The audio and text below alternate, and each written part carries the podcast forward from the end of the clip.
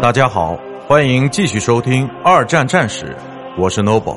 今天我和大家分享的是欧洲的奋起反抗之夜间战斗机。在第二次世界大战期间，雷达的发展逐渐克服了夜间作战的黑暗障碍。一九四零到一九四一年间，闪电战的夜间战斗机开始大有用武之地。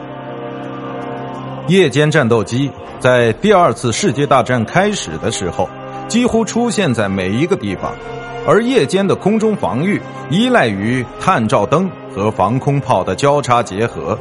但是，至一九四零到一九四一年闪电战的后期阶段，英国已经引进了第一批有效的夜间战斗机，它们都由地面雷达引领到一个目标飞机的附近，然后发起进攻。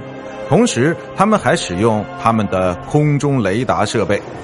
在战争的剩余时间里，多数夜间战斗机都是遵循这一模式的。